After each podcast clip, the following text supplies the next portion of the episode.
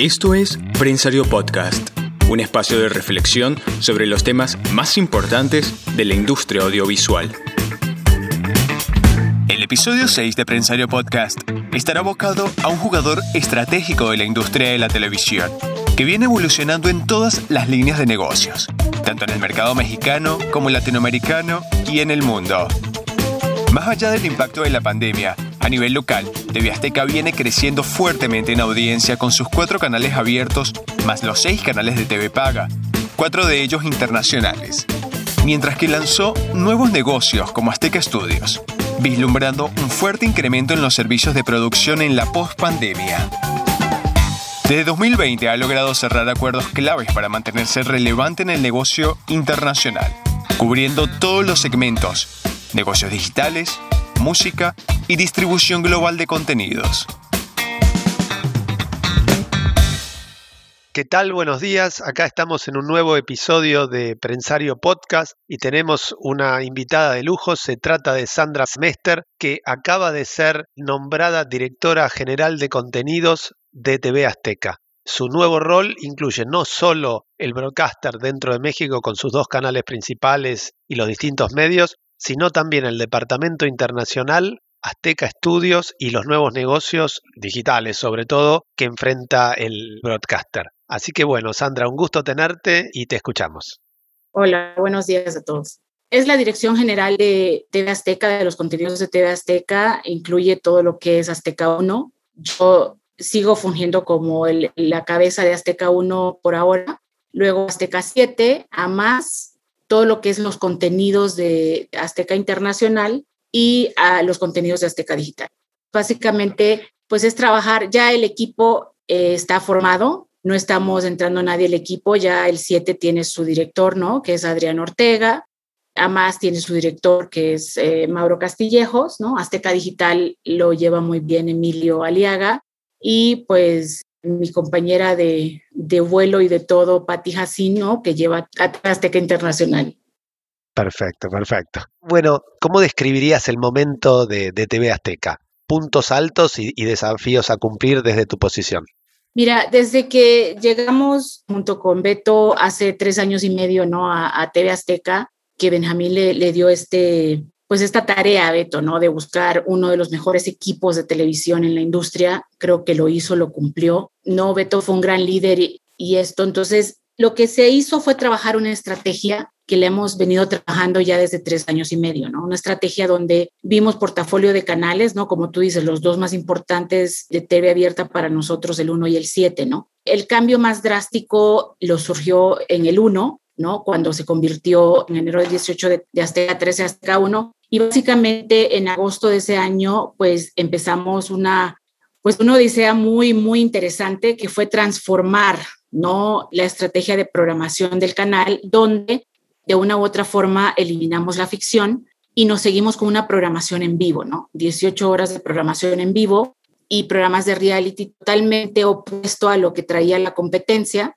y a lo que tiene la competencia en este momento y quisimos ser pues una alternativa, ¿no? Entonces la estrategia viene caminando año a año, ¿no? Año a año hemos crecido muy bien, tuvimos un 2019 espectacular, un 2020 que a pesar de la pandemia y del, del Second Q, que fue donde más nos pegó, le pegó al 1, más no al 7, entonces como portafolio de canales nos ayudó muchísimo a poder mantenernos en un buen share, ¿no? Y luego vino eh, el 21, que se vino preparando desde el año pasado, no, no fue una coincidencia, todo fue una estrategia y logramos, como tú lo mencionaste, ¿no? Que hiciéramos junto el 1 y el 7 y A más y ADN 40, pues hiciéramos un trimestre increíble, ¿no? El mejor trimestre en la historia de TV Azteca y, creo que la estrategia está bien, está fuerte, está posicionada, ¿no?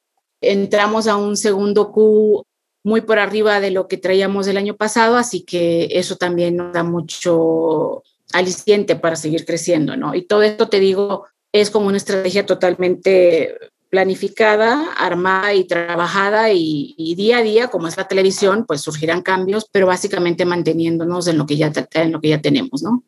Sí, quiero hacer un, un, segundo, aclararlo por si alguien no lo sabe. Beto es nuestro queridísimo Alberto Ciurana, que lamentablemente falleció producto del COVID, realmente algo muy trágico y rápido. Y bueno, entonces ahí eso provocó un montón de cambios y todo. La verdad, bárbaro, Sandra, que lo menciona mucho. Y bueno, para los que no lo sabían, por lo menos quiero hacer la aclaración antes de seguir, ¿no? Y bueno, Beto, para lo, no la industria lo, conoce muy bien y, fue una gran pérdida. Cambios te diré que muy pocos, ¿eh? porque pues como te comenté, es el equipo de Beto que se queda. Básicamente pues subo yo a la cabeza, pero sigue toda esta estrategia totalmente planificada por un equipo pues muy bien armado, ¿no? Y bajo la, el liderazgo de Benjamín desde hace aproximadamente, no, tres años, ¿no? Que eso, eso es importante. Y cambio, pues, el mío, ¿no? Pues, y ya. Pero de ahí todo, todo queda igual en Azteca este avance en ratings y, en presencia, en posicionamiento, ¿cómo puedes decir que también repercute en mayores ingresos para el broadcaster, para el conjunto? Pues son más ojos, ¿no? Que te están viendo y eso para cualquier departamento de ventas es ganancia, ¿no? En el momento que entregas un producto que tiene más ojos, pues la venta inmediatamente sube, ¿no? Y especialmente saliendo de, de o tratando de salir todos, ¿no? En el mundo de una pandemia y, y queriendo regresar a la normalidad, ¿no? Tú estás a cargo no solo de los canales, sino también de la distribución internacional y de los nuevos negocios, como por ejemplo Azteca Studios, que es la tendencia global de producir para terceros, adaptando el modelo de negocios a cada proyecto. ¿Qué foco va a tener el del departamento internacional y estos nuevos negocios dentro de tu gestión y, por ejemplo, si puedes mencionar ejemplos de hacia dónde va la empresa en esas direcciones. Mira, Patty Hassim es la encargada de Azteca Studios, ¿no? Y ella es la encargada de Azteca Internacional.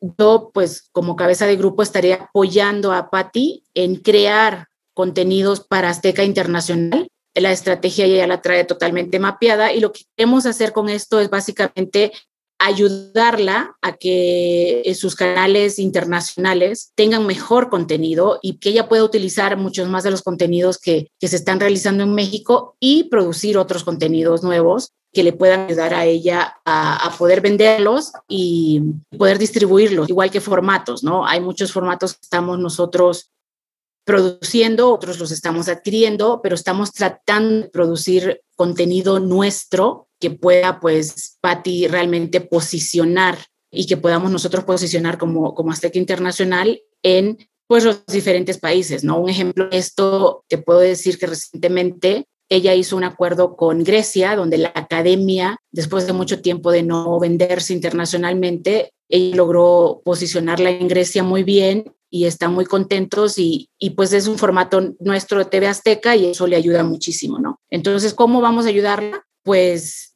dándole más contenido, ¿no? Que ese es mi trabajo. Ella me va a decir qué necesita, por dónde ve el mercado, cómo vamos y pues nos pondremos a trabajar entre las dos y a buscar lo mejor para Azteca Internacional y para que la, la marca TV Azteca pues se vea en otros países, ¿no?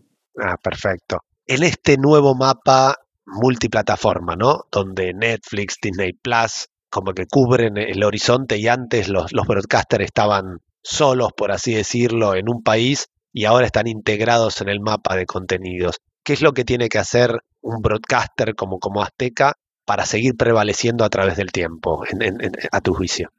Siempre tienes que seguir innovando, ¿no? Y ahorita el mercado en México, según tengo entendido, casi es un 60% de penetración que tienen los Disney Plus y los Netflix, ¿no? Básicamente con lo que tú tienes que pelear es con el contenido y tienes que seguir innovando y haciendo alianzas con otros para poder hacer que tu producto viaje digitalmente también en diferentes plataformas, ¿no?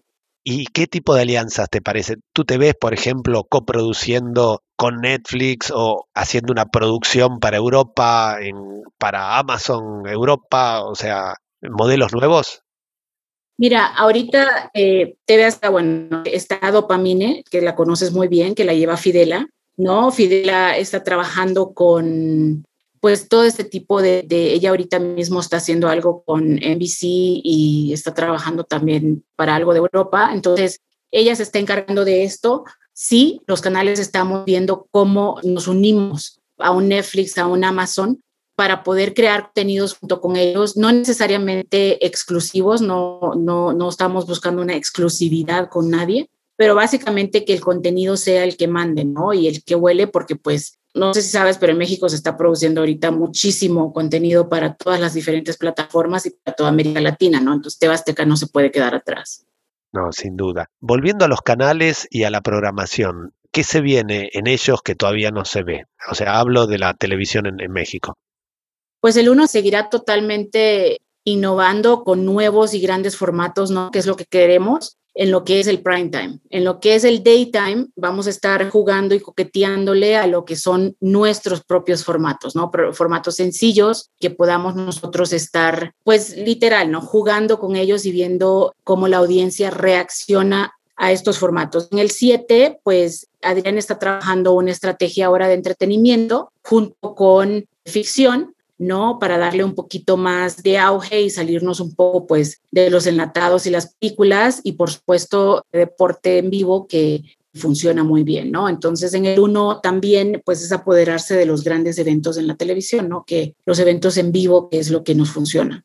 Y ¿Cómo ves América Latina como región frente al mercado global de contenidos? Porque tú sabes, ha sido históricamente la gran productora de telenovelas, fue un, eje referente para cantidad de regiones, cantidad de países. Después tuvo un momento donde hubo mucha más competencia como producto de Turquía, Israel, que se crearon nuevos polos aparte de los mercados centrales. Y bueno, y ahora es como que está volviendo a resurgir justamente con modelos de negocio como el de los estudios, dada la capacidad de flexibilizar cada modelo de negocio dependiendo del proyecto. ¿Cómo ves ese futuro en, de América Latina como región, no solo México?